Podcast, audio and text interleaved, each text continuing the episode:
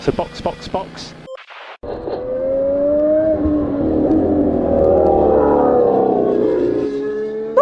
Dia! Sejam bem-vindos ao sprint de notícias do Box Box Box, sua pílula diária de Fórmula 1 para acelerar o seu dia. Hoje é quinta-feira, 25 de maio de 2023, e essas são as notícias da Fórmula 1 que você precisa para ficar informado. MP1! Band altera a transmissão da classificação para o GP de Mônaco. Aston Martin e Honda fecham parceria para 2026. Mercedes chega em Mônaco sem zero pódios. Os rumores de negociações entre Hamilton e Ferrari. Eu sou Aninha Ramos. Eu sou Francisco Zoto e este é o sprint de notícias de hoje. Oh, really?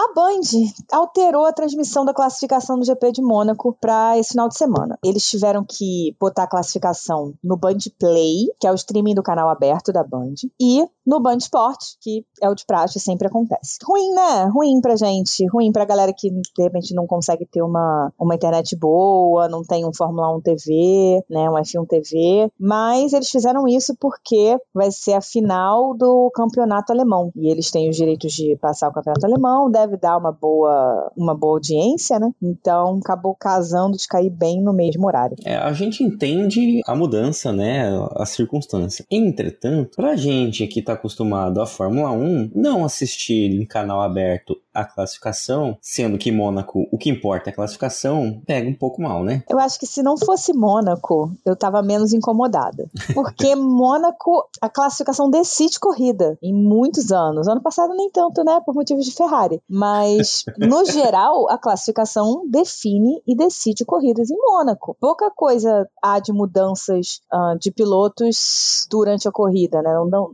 não é uma pista que dá para ter grandes ultrapassagens. Vai acontecer alguma mudança se alguém bater, se tiver uma parada que não dá certo, enfim, é uma coisa muito mais de estratégia e de acidentes, né, e coisas que são imprevisíveis do que uma pista de ultrapassagem. Então, a classificação é muito importante. E aí eles tiveram que fazer essa mudança. Talvez se fosse, sei lá, Hungria, Silverstone, eu não ligasse. Agora, é uma pena isso ter acontecido em Mônaco.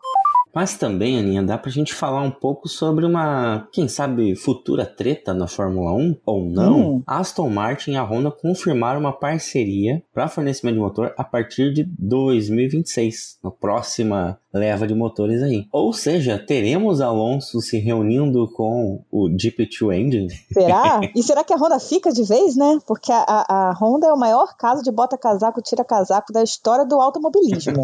Verdade, né? E tem ainda mais caroço no angu, né? Porque já rolou um papinho ali de que a Honda conta com o Tsunoda e quem sabe ele pode ter um assento para lá em 2026. Eu acho que seria ótimo pro Tsunoda sair da bolha da, da Red Bull. Ele não. É difícil que ele tenha grandes chances na Red Bull hoje, né? Com, com o Verstappen voando do jeito que tá. E o Pérez bem, acho que bem estabelecido. Uhum. Ele não vai muito longe, muito além de ser o segundo piloto. Enquanto não tiver alguém que realmente. alguma equipe, né? Que realmente consiga bater de frente com a Red Bull, esse lugar dele ali de P2 não tá sendo ameaçado. Então, é difícil pra Red Bull dar esse passo de: olha, vamos tirar o Pérez e vamos subir o, o Tsunoda. É, e além assim, a gente teria, quem sabe, Tsunoda e Stroll em 2026 na Aston Martin, porque o Alonso não acredito que fique muito mais tempo lá, né? Deve ficar mais um, dois anos no máximo. Isso se tiver uma pretensão a título. E falando em pretensão a título, isso reflete um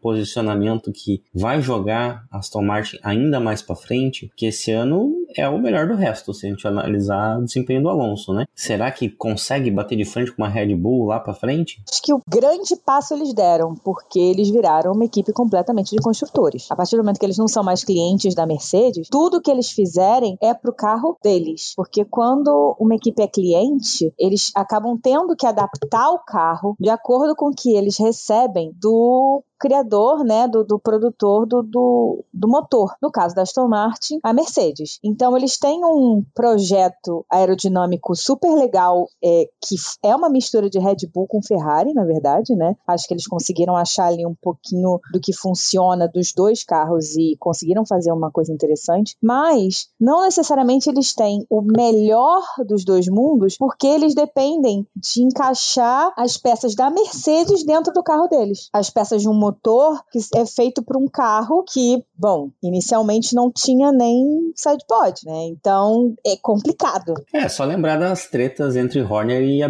Bull, né? Lembrar dos episódios do, do Drive Survive, deles falam, ah, porque eu tenho que fazer caber esse monstro desse motor aqui no meu carro que é feito para ser rápido e tem essa desgraça. Enfim, é a mesma, mesma situação. É, não à toa, depois que a Red Bull saiu né, dessa parceria com a Renault e fechou com a Honda, só evoluiu, veio numa ascendente e só evoluiu, porque começou a produzir o carro para si mesma, com o apoio total de quem faz o motor.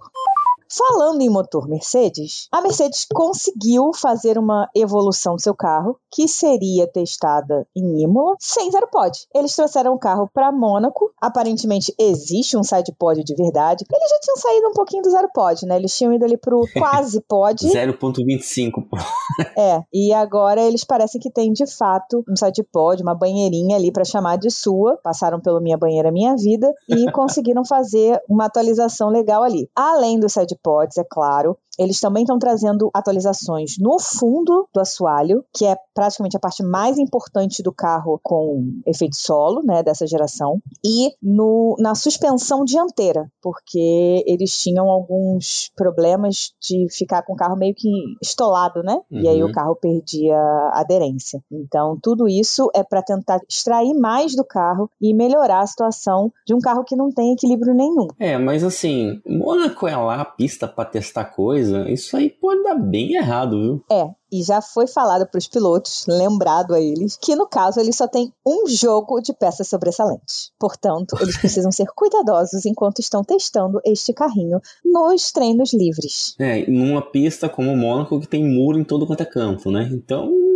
Exatamente. Então você bota um carro que não é muito equilibrado no geral, para você testar peças novas, né, e entender um novo equilíbrio para esse carro. Tudo bem, já passou lá pelo túnel de vento, já passou por simulador, todo mundo já testou, mas a gente sabe como é que funcionou o simulador e o túnel de vento da Mercedes para fazer este carro, não é mesmo? Atual. Não deu muito certo. Então é tudo muito diferente quando bota na pista, por mais incríveis e e, e, top de linha que sejam as simulações que as equipes têm. É um risco grande. Já há previsões de chuva para o final de semana. Hum, e a Mercedes precisa tomar cuidado com isso. A Ferrari também tinha atualizações para levar para Imola, no caso, e decidiu por não levar essas atualizações para Mônaco, exatamente porque é uma pista completamente fora do padrão. É, na verdade, a Ferrari tinha atualizações para levar para Baku e resolveu jogar para Imola. E daí, como não teve Imola, eles falaram: vamos para Mônaco? Não,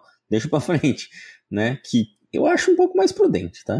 Porque a Ferrari ia fazer a atualização em pedacinhos, né, em pequenos pacotes. A Mercedes não, a Mercedes já tinha uma atualização toda completa. A Ferrari levou a primeira parte para Miami, deu meio errado, com o carro sem o restante da atualização. Ia levar a segunda parte em Imola, não teve Imola, e agora eles não quiseram levar essa segunda parte para Mônaco para não correr riscos, né, de ter um carro mais desequilibrado, de bater e estragar uma peça que é completamente nova, enfim, não ter peça de reposição. E vão levar tudo para Barcelona e aí, aí eles vão fazer o que a Mercedes está fazendo agora em Mônaco, eles vão fazer em Barcelona, colocar o pacote inteiro de atualizações em Barcelona. Mas vamos ver o que a Mercedes consegue no final de semana, né? Até porque não querendo zicar, né? Mas o Leclerc sofre do mal da corrida em casa, né? Então, ele tem. se tem a chance de dar errado, vai dar errado. Vai dar errado. Ele é completamente amaldiçoado na corrida em casa. Ele vai fazer um capacete em homenagem ao pai dele, inclusive, esse ano. Tá com mesh especial de Mônaco, tudo especial. Parece até que vai ter o macacão especial. Ah, tem é? botas especiais, tem boné, tem camisa. Parece que vai ter macacão. Eu vi o boné. Eu daria um mindinho por aquele boné. Que é Eu também, viu?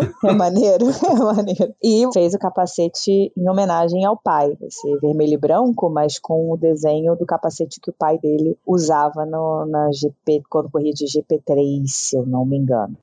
Bom, mas já que já estamos falando de Ferrari, de, de Leclerc, tem aí um boato forte que a gente chegou até a comentar por cima no último sprint de notícias, se não ouviram, escutem lá, que segundo alguns jornais aí, principalmente os britânicos, a Ferrari está preparada para oferecer 249 milhões de reais a Hamilton. No caso, mais ou menos 40 milhões de euros. Acho que é 40 milhões de libras. Libras, desculpa, é mais ainda. É.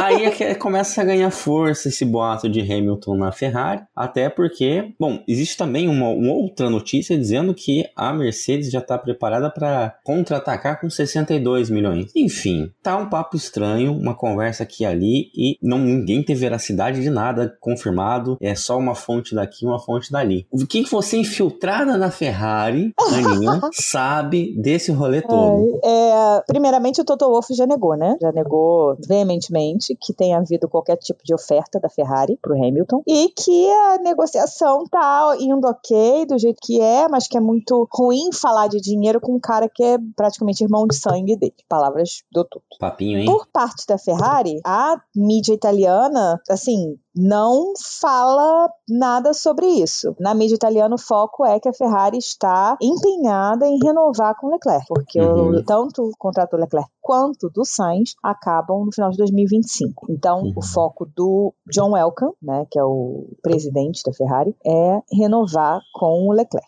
O Daily Mail, que foi quem postou a notícia, nos disse que é tudo uma negociação direta entre o John Elkann e o próprio Hamilton. E que a ideia do John Elkann é fazer um super time com Hamilton e Leclerc. Então o Sainz sairia. Aí é que já começa a ficar estranho esse papo, né? Porque, analisando assim pro contexto todo, Hamilton não vai sozinho pra Ferrari, ele vai carregar uma equipe. Isso é, isso é claro. né? Ele já tem a galera que ele trabalha há um bom tempo, vai trazer gente. Tem gente no meio lá que já é meio brigado com a Ferrari, que já veio de Ferrari. Então, não é tão simples a conversa. Por outro lado, colocar alguém que tem sede de ser campeão como o Leclerc pela Ferrari ao lado de um sete vezes campeão que tá desesperado para conseguir mais um título e esfregar na cara de meio mundo que tirou ele, pode dar bosta, né? A gente já viu isso acontecendo algumas vezes. O próprio Hamilton já teve uma, uma briga parecida lá na McLaren com o Alonso. E por outro lado, é, é uma estratégia que a Ferrari já fez e refez algumas vezes, né? Lá com o Prost, com o Schumacher. Com o Schumacher foi o que deu certo, que depois teve o Vettel, teve o Alonso, que entraram na equipe com a, a intenção de reconstruir o time para ser vencedora de novo. E vamos dizer aí, de cinco casos, um deu certo. Então é complicado de, de botar as fichas nisso aí. A ver, né? É, olhando pelo lado do Hamilton, eu não vejo vantagem nenhuma dele ir para Ferrari. Ah, de maneira alguma. Acho que as duas equipes estão mais ou menos no mesmo lugar hoje, em relação a carro e a desenvolvimento, né? A Ferrari está contratando gente nova, enfim, mas está